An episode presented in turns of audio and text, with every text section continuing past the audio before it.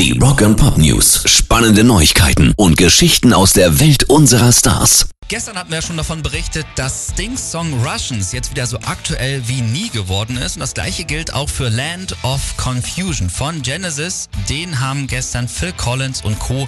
natürlich auch auf ihrem Konzert gespielt. Die waren nämlich in Berlin unterwegs. Jawohl, hören wir gleich mal rein. Ich muss ihn noch raussuchen, entschuldige. Mach mal weiter.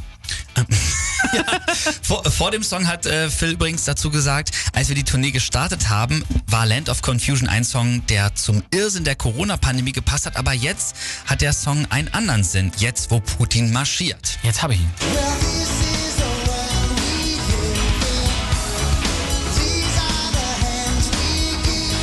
Natürlich ein gutes Konzert gewesen sein. In Berlin liest man im Internet und ja, immer mehr Musiker sprechen sich ja offen gegen den Krieg aus und sagen auch ihre Konzerte in Russland ab. Ein gutes Zeichen. Rock and Pop News. Kiss haben ja schon wirklich alles, was es gibt als Fanartikel rausgebracht. Ein Toaster, einen Sarg und auch schon mehrere Schnäpse, aber noch nie einen Gin. Dabei ist doch Gin immer noch der Schnaps der Ja, Stunde. Und es total. gibt ja auch noch einen Song von Kiss drüber, Cold Gin.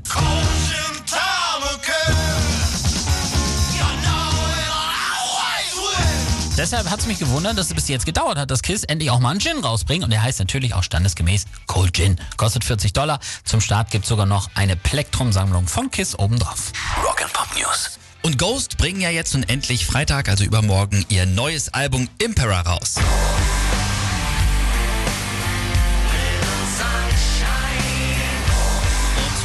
Und Passend dazu rühren sie in den USA auch nochmal so richtig die Werbetrommel bei den berühmten NASCAR-Rennen. Nämlich, da wird es jetzt ein Auto geben im Ghost-Look. Geil.